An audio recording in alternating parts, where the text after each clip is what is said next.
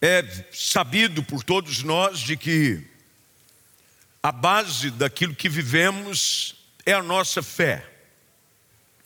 Fé num Deus que opera por nós coisas que sequer temos compreensão plena do que Ele faz por nós. Mesmo sem ver, sabemos que Deus está trabalhando em nosso favor. Há coisas que contribuem, mesmo sem o nosso entendimento, acontecem ao nosso redor, no mundo espiritual, porque cremos neste Deus que é bom. E mesmo antes de todas as coisas, quando nós ainda, ainda éramos pecadores, Ele nos amou a ponto de enviar o seu Filho Jesus Cristo para ser levado à cruz do Calvário, para ser sacrifício em nosso lugar. E pelo derramar do seu sangue, houvesse purificação dos nossos pecados e justificação para redenção eterna. Portanto, quando nós olhamos para essa vida de fé, essa vida em Deus, é importante lembrar de que tudo parte dele, tudo vem pelo Senhor. Nós o amamos porque ele nos amou primeiro. O nosso amor nada mais é do que uma reação aos atos de misericórdia, de compaixão e de bondade da parte do Senhor para conosco. Deus nos ama e revela o seu amor para conosco na pessoa de seu filho Jesus Cristo. Mas agora, olhando para esse texto, Paulo tem uma preocupação muito clara de explicar aos leitores que são alvos dessa carta as promessas que estão inseridas dentro deste contexto dessa herança que temos em Jesus, através da promessa que nasce lá em Abraão.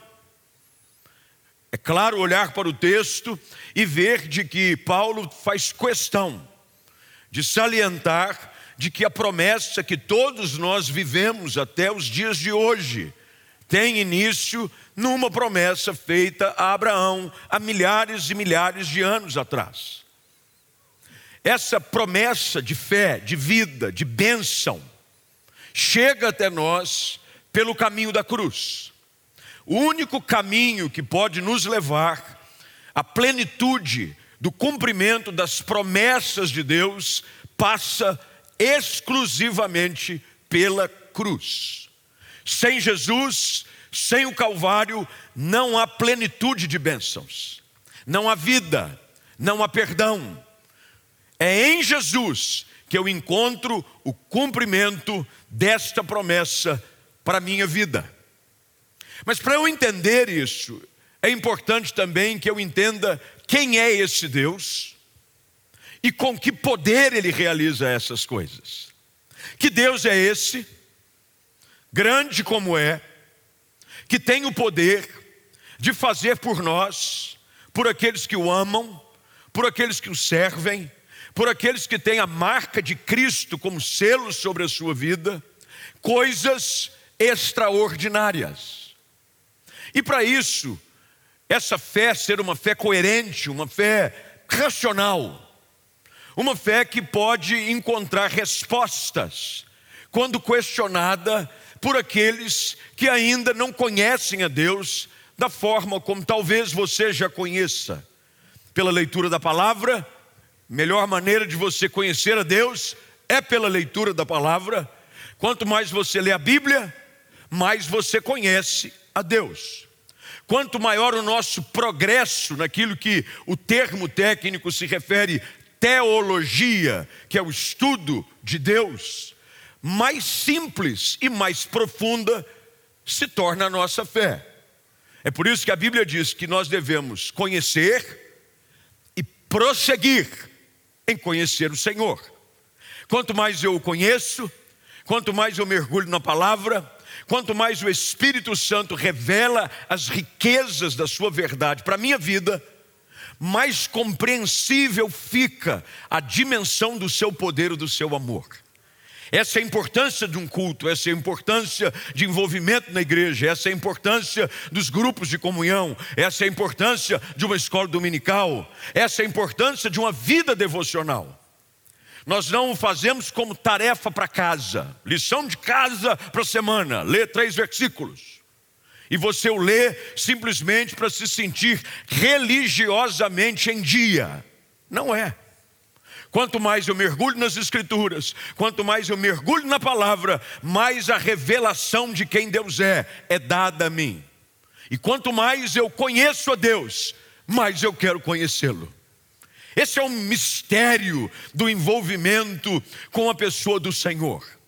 Quanto mais eu ouço da Sua palavra, mais a minha alma tem sede de Ti. Quanto mais é revelado o Seu poder, a Sua grandeza, as Suas obras, as Suas maravilhas, mais nós queremos saber. É como você sentar-se aos pés de alguém que fez as suas andanças por aí, principalmente quando menino, e você ouve alguém e o conhece, e ele começa a contar histórias de onde foi, as coisas que realizou. Se você é um menino curioso e está encantado pelas histórias, você não quer que elas acabam. Você quer dizer assim: conta mais uma, conta outra, conta mais uma história. Mas com Deus é ainda melhor. Porque quando nós vamos ouvindo do seu amor, da sua graça, daquilo que ele fez por nós, dos planos que ele tem para a nossa vida hoje, e ainda mais aquilo que ele tem para nós no futuro, nós ficamos com o nosso coração cheio de certeza de que a fé que exercitamos é uma fé verdadeira. Portanto, antes de mais nada, para que esta fé seja uma fé sólida, é preciso saber quem é Deus. Nos dias que nós vivemos, há uma desconfiguração sobre quem é Deus, até mesmo no relacionamento com Ele. Tenho que confessar de que há um certo desconforto pela minha formação dentro do contexto da igreja, assim de certa forma um pouco mais formal e reformado, porque eu ainda sou parte daquela geração que foi educada e doutrinada biblicamente com algumas regras e algumas posturas dentro do ambiente da igreja, dentro do ambiente da adoração, que, na minha opinião, são intocáveis. A reverência, a qualidade das músicas. Hoje em dia, as pessoas cantam se referindo a Deus como você. Eu quero ver você. Eu quero abraçar você. Daqui a pouco vão chamar Deus de mano, oh, mano. Chega aí, chegado. Porque está quase nesse nível. Desconstrói-se a divindade, a santidade. A pessoa de um Deus que, quando se faz presente, todos se prostram. A sua grandeza, o seu poder, a sua glória. O Senhor está no seu santo templo, diz a palavra. Cale-se diante dele toda a terra. Um relacionamento com Deus que é soberano, grandioso. Não há ninguém que possa vê-lo e não ser impactado pelo seu poder e pela sua glória. Eu preciso saber quem é esse Deus. Porque se nós diminuímos a imagem do Deus verdadeiro na nossa concepção de relacionamento, a nossa fé é abalada. E nós começamos a banalizar o relacionamento. No texto, é claro que Paulo está aqui dizendo sobre alguns atributos de Deus que precisam ser tratados, revividos e aplicados diariamente na nossa vida. Situações que eu e você precisamos olhar para as Escrituras e não permitir que de nenhuma forma a imagem desse Deus verdadeiro, o qual a Bíblia diz que estão diante deles os anjos cantando 24 horas por dia: Santo, Santo, Santo é o Senhor dos exércitos. E às vezes nós chegamos e não estamos nem aí. E nós, o culto está rolando e a gente está no WhatsApp. E o culto está rolando e nós no Instagram.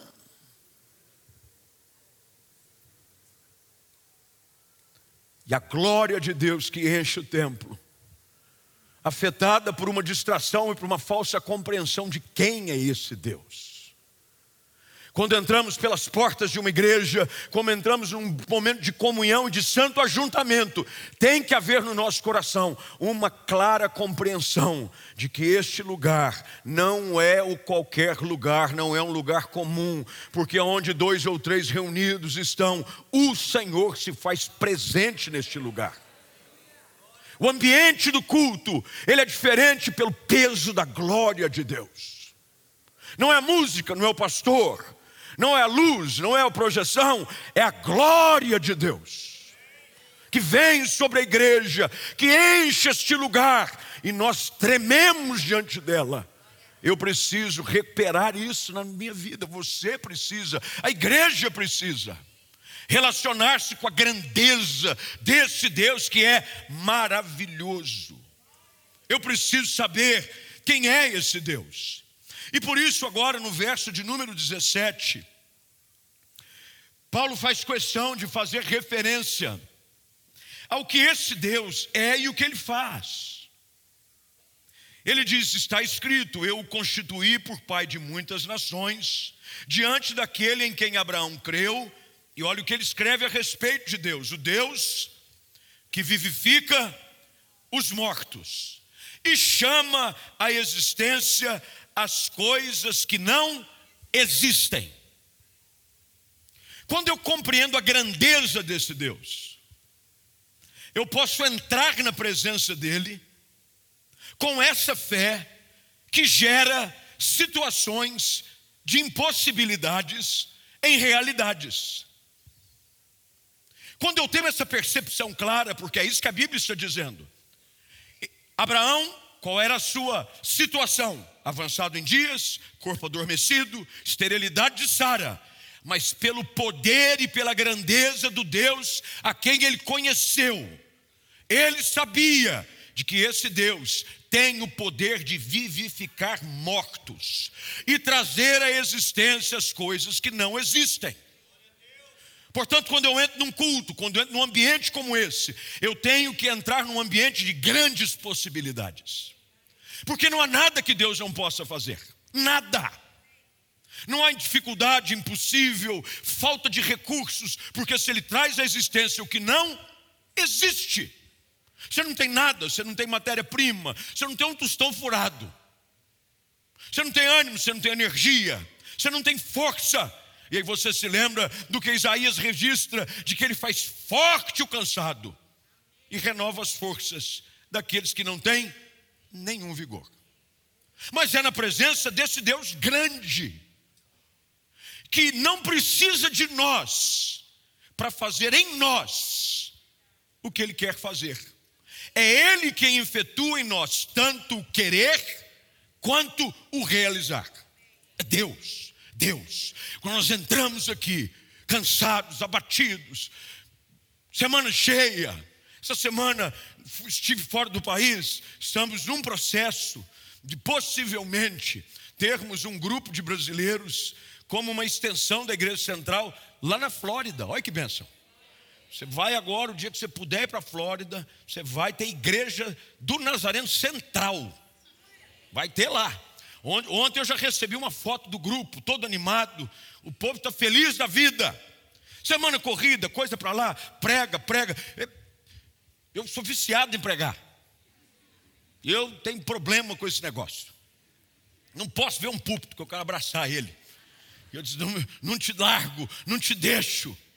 Fui para reunir, o pessoal ficou sabendo que eu estava lá. Preguei num lugar, preguei em outro, preguei no outro. Cheguei é, na quinta, já, na sexta já preguei. Preguei ontem, prego hoje, prego à noite. Prego terça, prego quinta. É pregar é uma benção. Eu gosto. E a gente vai vendo, fica corrido, fica cansado. Mas quando você entra num ambiente desse, você não pode colocar diante de você a sua limitação, o seu cansaço. Quando ah, chateado você está, você tem que entrar por essas portas, como o salmista diz, com ações de graças, trazendo nos nossos lábios hinos de louvor, porque eu sei que Deus pode me surpreender com coisas grandes, porque Ele é um Deus maravilhoso. Ele é maravilhoso. Ele faz coisas grandes. Eu entro por aqui de Deus, me surpreenda mais uma vez. Você já fez esse tipo de oração? Deus, me surpreenda mais uma vez. Estou preparado para a surpresa. É igual o seu dia do aniversário. Está todo mundo preparando alguma coisa. Eles acham que você não sabe, mas você está na expectativa. Eu sei que alguns às vezes têm a expectativa frustrada. Porque você está esperando que vai sair alguma coisa, um presentinho, um bolo, nem se for uma coxinha. Aí passa o dia, você dá algumas indiretas. Sabia que dia que é hoje? Não, que dia que é hoje? Aí você, para nos disfarçar, é 28 de agosto. Hum. Nada acontece. E já talvez você tenha passado por uma situação aonde passou em branco algum nível de expectativa da sua parte. Mas com Deus não é assim. Deus sempre nos surpreende com aquilo que Ele preparou para nós, no tempo certo, na hora certa, da forma certa. Paulo está escrevendo, Ele é o Deus que chama. Eu gosto dessa expressão, eu estou usando hoje aqui, Nova Almeida atualizada. Está dizendo assim: Ele chama a existência, é Ele que chama, vem da autoridade da Sua voz. Ele chama. Quando Ele libera uma palavra de ordem, o que não existe vem à existência. A porta que está fechada se abre. A cura que você espera chega. A provisão que você não vem surge. Porque Ele chama a existência e diante da autoridade do poder da sua voz, não há cadeia que seja forte demais. Não há grilhões, não há principados, não há potestades, não há resistência do inferno inteiro que possa resistir à grandeza e o poder da voz do nosso Deus, a voz de muitas águas. Ele diz, verso de número 18, vamos caminhar. Eu estou animado, vocês viram que eu estou. quem pregou seis vezes em cinco dias, tá bom. É, verso 18: Abraão, esperando contra a esperança, creu para vir a ser pai de muitas nações, segundo lhe havia sido dito. Assim será a sua descendência. O que, que nós precisamos entender aqui? Desse Deus que eu conheço, Ele é grande, Ele é santo, eu preciso me relacionar com Ele neste nível de reverência, reconhecendo que eu nada sou. Hoje tem gente pedindo relatório para Deus. Senhor, mas como assim o senhor faz alguma coisa e não me avisa? Você devia ter me avisado antes. Da próxima, dá uma dica pelo menos. Deus não deve satisfação para ninguém. Você sabia disso ou não? Deixa eu te frustrar aqui um pouquinho. Deus não te deve satisfação nenhuma. Você fica aí às vezes dizendo, meu Deus, o que é isso? Eu sou filho. Nós, ó, chegado. Falo contigo todo dia. Deus não nos deve satisfação. Quando nós conhecemos esse Deus, a grandeza de quem Ele é, de que o plano dele é perfeito, de que as suas obras são maravilhosas, e nós conhecemos o seu poder, nós podemos agora entrar nesse relacionamento de fé em Jesus, de que aquilo que Ele fala não é apenas algo a se esperar, Preste bem atenção. Mas é a certeza que acontecerá. Está dando para entender a diferença ou não? Quando Deus fala, não é porque você tenha uma esperança de que um dia, quem sabe, isso venha acontecer. Ele vela pela sua palavra para cumpri-la. Se ele disse, vai acontecer.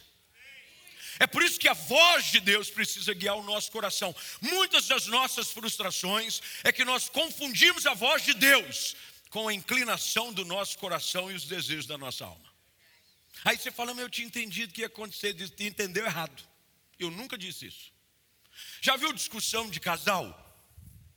Quando o marido e a mulher, um diz uma coisa, outro diz outra, aí na conversa, sei lá, ele estava ocupado fazendo outra coisa, assistindo um jogo, do Flamengo batendo no São Paulo, agora virou. Não dá nem graça mais.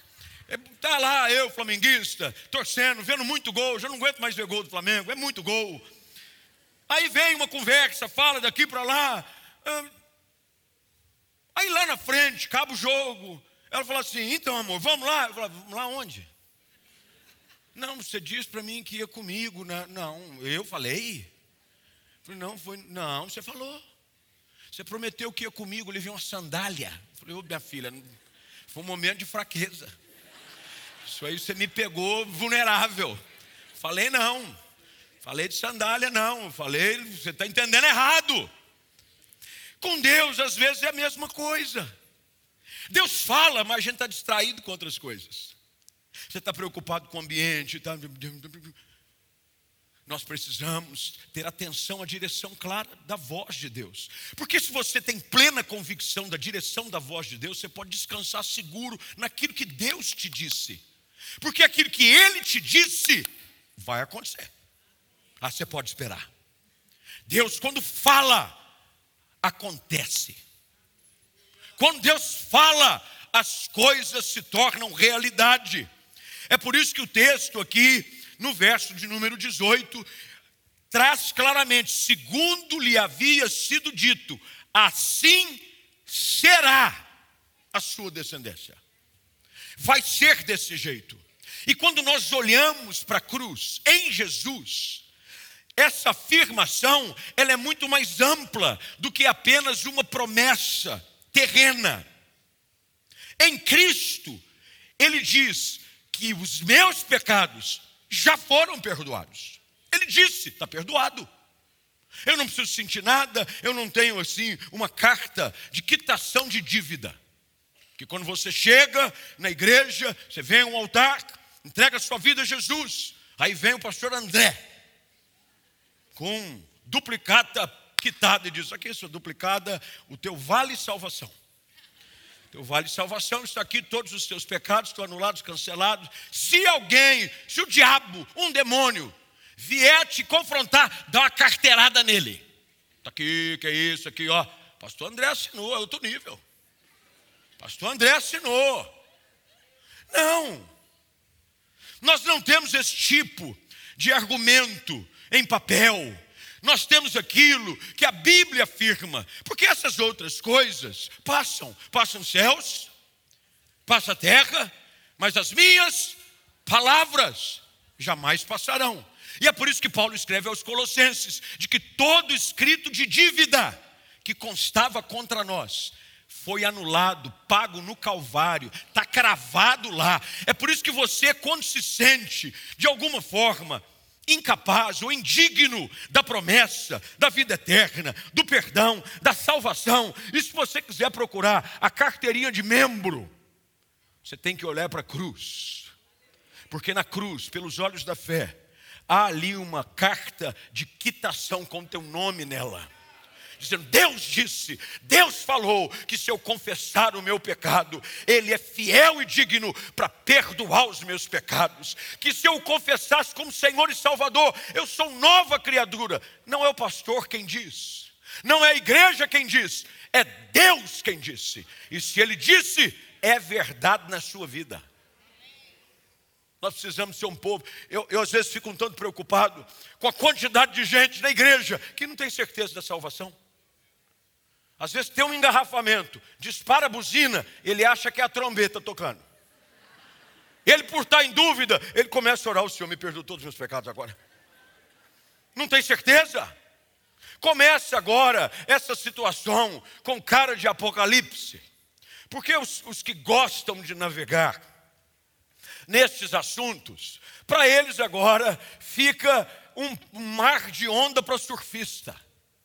Agora, guerra na Ucrânia, tal, eu não sei que tem, agenda não sei que tem, os escatologistas vêm e começam a falar, porque agora descobriram o símbolo da besta, e não sei que tem, o anticristo, aí tem uma lista dos possíveis anticristos. Vote naquele, eu vi, eu recebi.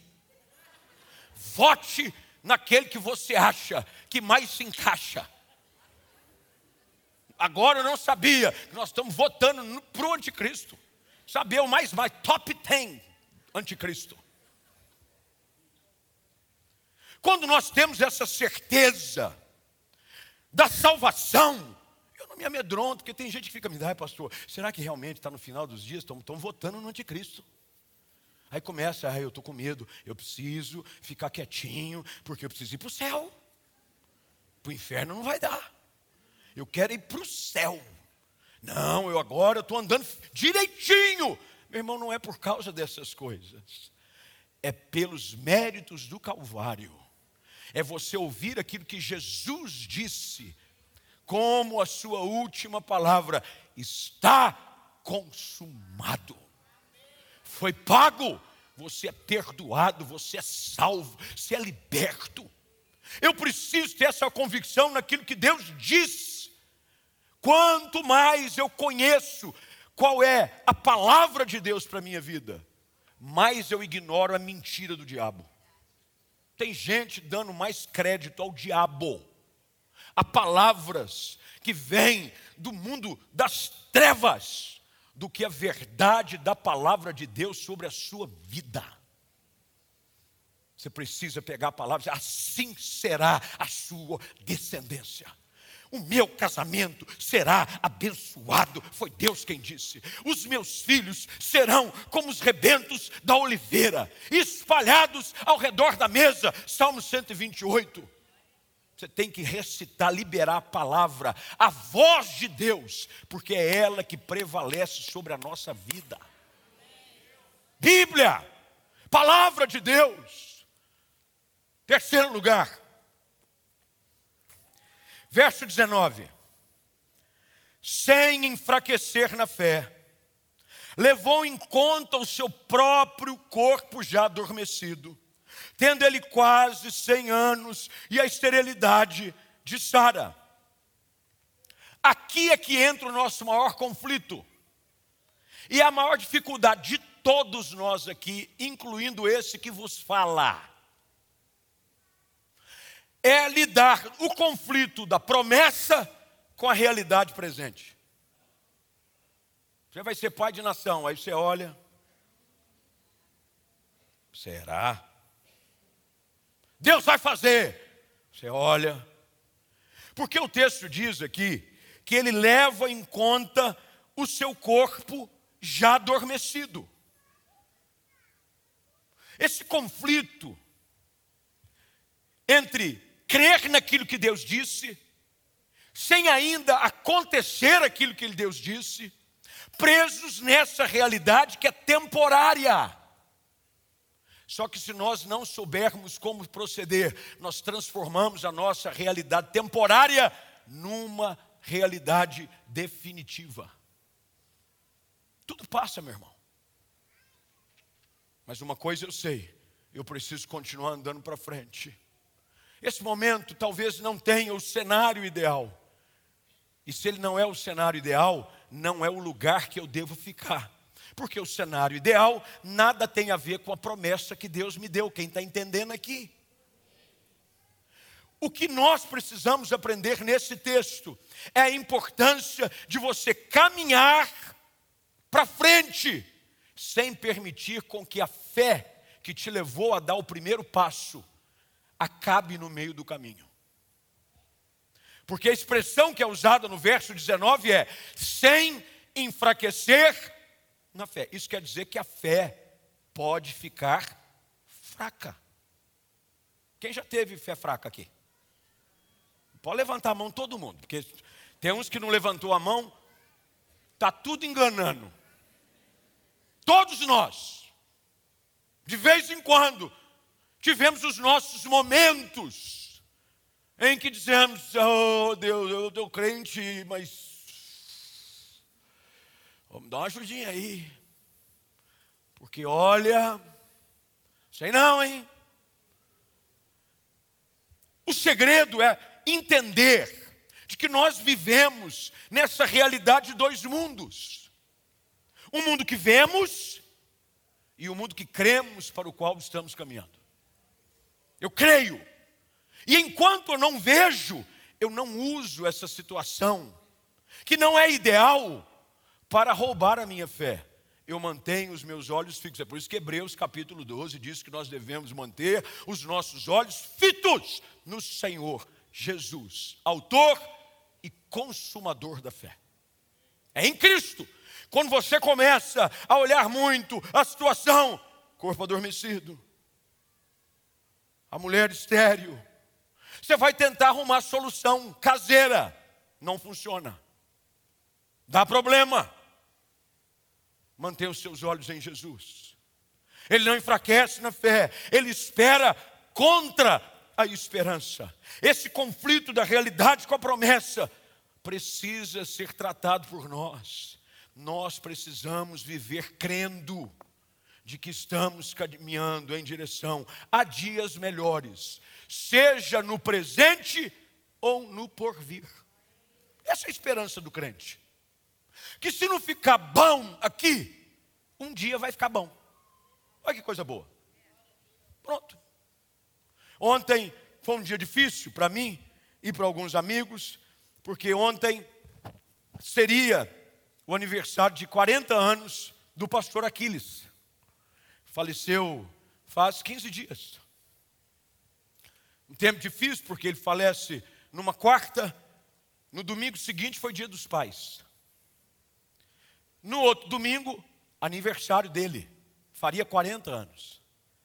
E os amigos conversando pelas redes, falando e tal. Mas uma coisa que mostrou a solidez da fé daqueles que caminham, principalmente da família, foram comentários dizendo assim: a festa aqui seria grande, mas com certeza nada comparado ao que já está acontecendo no céu. Fé. O crente nunca perde. Sabia disso ou não? Nós não perdemos. Para nós perder, você acha que está perdendo, você está ganhando. Quando você acha que tiraram de você, estão te dando. É um mistério viver na dependência de Deus. Ontem eu estava indo, fui para Rio das Ostras. Longe, hein?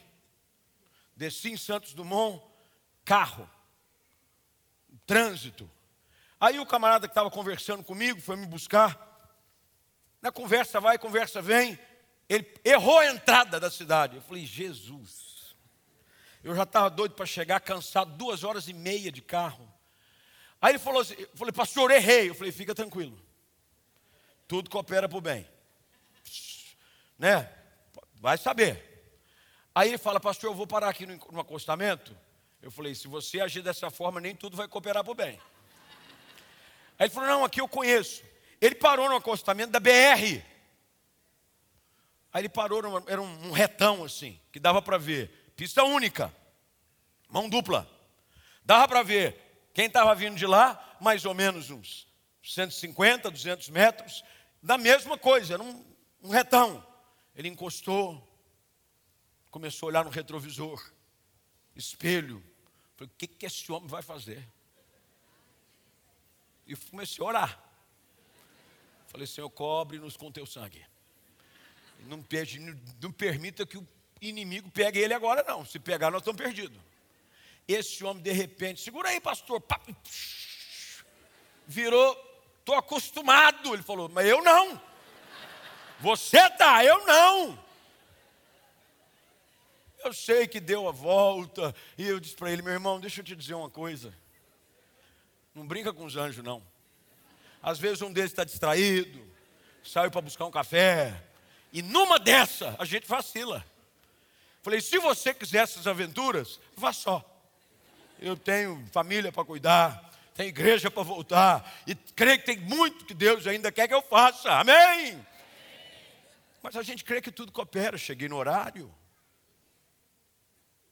Deus é um Deus que nos ajuda a olhar para as realidades conscientes de que elas existem, mas não dominados por elas. Quem deve nos levar a olhar para frente sempre é o poder da palavra de Deus. Verso de número 20. O texto diz de que ele não duvidou por incredulidade. Da promessa de Deus. Preste bem atenção, sublinhe, porque essas expressões são a chave para a interpretação do texto. Ele não duvidou da promessa de Deus.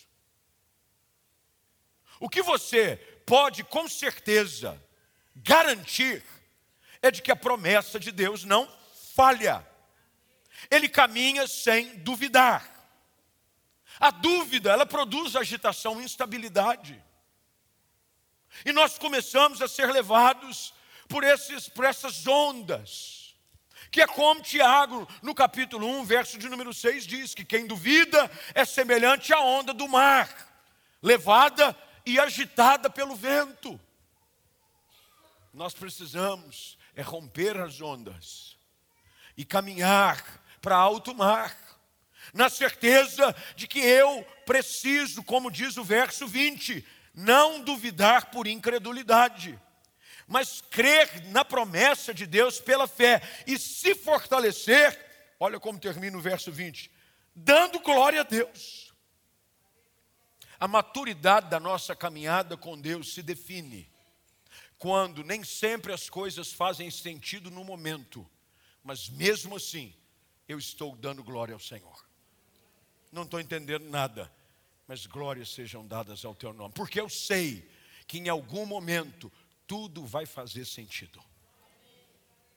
É caminhar nessa fé, caminhar nessa convicção, na certeza de que aquilo que Deus falou, esse Deus grande, maravilhoso, realizará um grande plano na minha vida. E para terminar, verso de número 21, eu termino com ele. Estando plenamente convicto. Eu não sei se você notou a progressão do relacionamento que Paulo aponta, que é desenvolvido no coração de Abraão que é a mesma progressão que nós vamos tendo. Não espere estar plenamente convicto sem antes ter a sua fé questionada, viver nos conflitos entre a realidade transitória e a verdade permanente.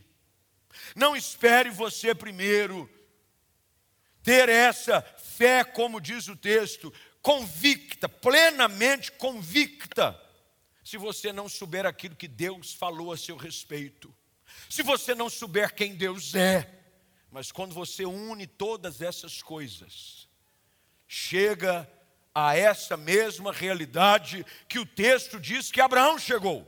Ele estava plenamente convicto de que Deus era poderoso para cumprir o que havia prometido plenamente convicto. Deus quer que você saia daqui hoje de manhã. Deus quer que você, nessa transmissão online, saia desse culto dizendo: Eu estou plenamente convicto de que a promessa de Deus vai acontecer.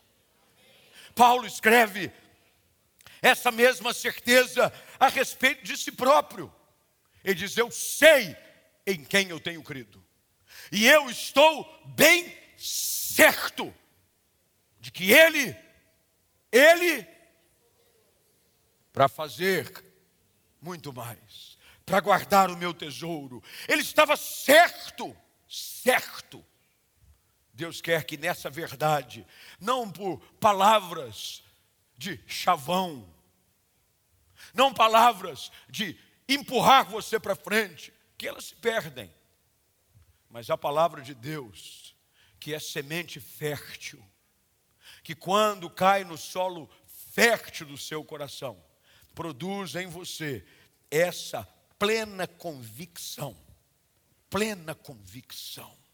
Eu estou certo, eu estou certo, eu estou convicto. Por quê? Porque eu sei quem é esse Deus, eu sei o que Ele pode fazer, e eu sei que as situações que eu vivo são transitórias.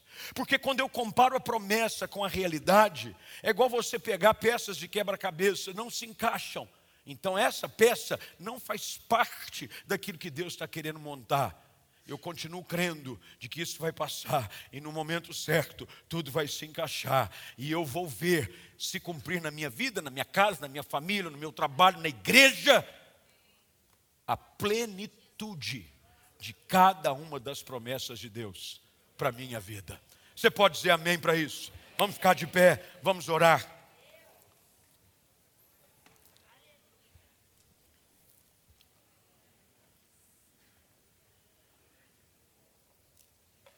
Eu gostaria de convidá-lo a fechar os seus olhos, curvar sua cabeça.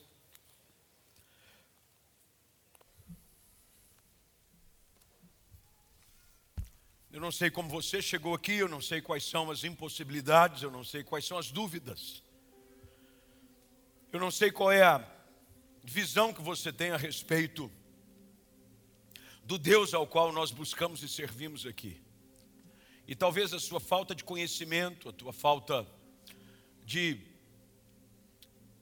aprofundamento na palavra te limite, porque nós só podemos crer naquilo que conhecemos. E hoje você foi trazido para esse ambiente, você foi colocado nessa conexão online, para você entender de que o Deus a quem servimos é um Deus grande. Não há Deus além do Senhor. Ele é o Deus que opera coisas maravilhosas. Ele traz à existência as coisas que não existem pelo poder da Sua palavra, Ele tem autoridade. E nós hoje nos aquietamos na Sua presença. E diante da Sua palavra, nós fazemos menção daquilo que Ele próprio proferiu como promessa a nosso respeito sobre a sua vida, sobre a sua casa. E você hoje precisa olhar não para essa realidade presente, mas continuar caminhando certo da promessa que Deus tem para a sua vida. Para que você não saia daqui duvidoso para enfrentar mais uma semana. Deus quer que, pela ação do seu espírito e pela revelação da sua palavra, você saia daqui plenamente convicto. Eu saio daqui convicto. Não importa o que venha acontecer, eu sei o que Deus disse a meu respeito eu sei o que a palavra diz a respeito da minha casa, eu sei o que a palavra de Deus diz a respeito da minha vida. Eu estou plenamente convicto. E hoje Deus quer te dar a oportunidade de, diante dessa palavra, reagir e dizendo: Deus, me ajuda nesta manhã a colocar cada uma destas palavras como combustível na minha alma, para que eu enfrente essa semana, não mais levado pelas circunstâncias passageiras, nem pelas surpresas que possam surgir pelo caminho, que eu seja guiado pela tua palavra, convicto, certo, sem enfraquecer na fé, crendo contra a esperança porque aquilo que eu ouço hoje é a voz de um Deus que não falha nunca. Ele não mente, ele é verdadeiro. E se ele prometeu, vai acontecer. Portanto, se Deus falou com você, eu quero te dar pelo menos alguns minutos. Você que está aqui presente e até mesmo você que está em casa em algum lugar, para fazer uso desses minutos. Quem sabe sair do seu lugar, vir para este altar. O altar de Deus é um lugar de restauração e renovo. O cansado, o abatido, o aflito, o que chega com dúvida, é visitado pelo poder do Espírito Santo. E somos colocados de pé. E saímos renovados e plenamente convictos. Mas você precisa reconhecer isso. Portanto, se Deus falou com você, vem para cá. Você está na galeria, pede licença, vem aqui, escada, mas vem para o altar. Um exercício desse que você faz, de sair do seu lugar e vir para esse altar, é você dizendo: Deus, eu preciso de Ti. Eu confesso que as circunstâncias passageiras têm roubado a minha certeza, a minha convicção. Mas se Deus falou com você, vem para cá. Eu creio que nessa manhã é uma manhã de renovo para a sua vida. Você que está aí na sua casa, faz do ambiente onde você está um lugar de adoração, um altar para o Senhor. Dobra o teu joelho, põe tua cara no pó e diga: Senhor, me desculpa, me perdoa, porque eu tenho duvidado muitas vezes. Me desculpa, Senhor, porque o meu coração tem me enganado e eu tenho olhado as situações achando que nada vai melhorar, que nada vai mudar. Mas obrigado porque hoje a tua palavra veio e abriu os meus olhos mais uma vez. Ela penetrou nos meus ouvidos e foi no mais profundo da minha alma e aqueceu o meu coração. A tua palavra que produz fé, uma fé inabalável, uma fé que está plenamente convicta de que tudo aquilo que o Senhor disse vai acontecer. Eu verei a salvação dos meus filhos, eu verei a minha família toda no altar, eu verei, Senhor, as portas que estão trancadas e que as pessoas dizem ser impossíveis de serem abertas. Eu vou ver de uma forma inexplicável, sobrenatural, pelo poder do Senhor, se abrirem diante dos meus olhos. Eu vou ver a cura brotar, eu vou ver o deserto passar, porque o Senhor é fiel. Dá-nos, Senhor, essa certeza. Se a tua palavra diz que nós somos todos filhos de Abraão, filhos na fé, gente que pode olhar e aprender com ele, mas agora capacitados pela ação do teu espírito, Ó oh, Deus, não nos permita sair daqui esmorecidos, enfraquecidos, mas que saiamos daqui plenamente convictos. Eu sei que tudo que Deus disse que faria vai se cumprir na minha vida. Jó, no seu estado mais deplorável, Jó, no seu estado de vergonha mais profunda, ele levanta a sua voz, talvez cansada e afligida pela enfermidade, mas ele afirma que ele veria o Senhor.